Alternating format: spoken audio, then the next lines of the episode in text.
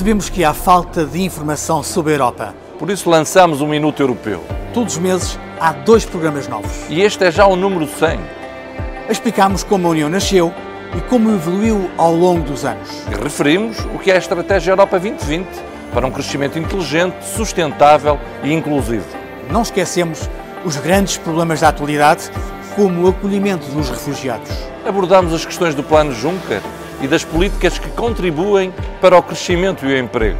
Recordamos que já não somos apenas cidadãos nacionais, mas somos cidadãos europeus e desfrutamos da liberdade de circulação.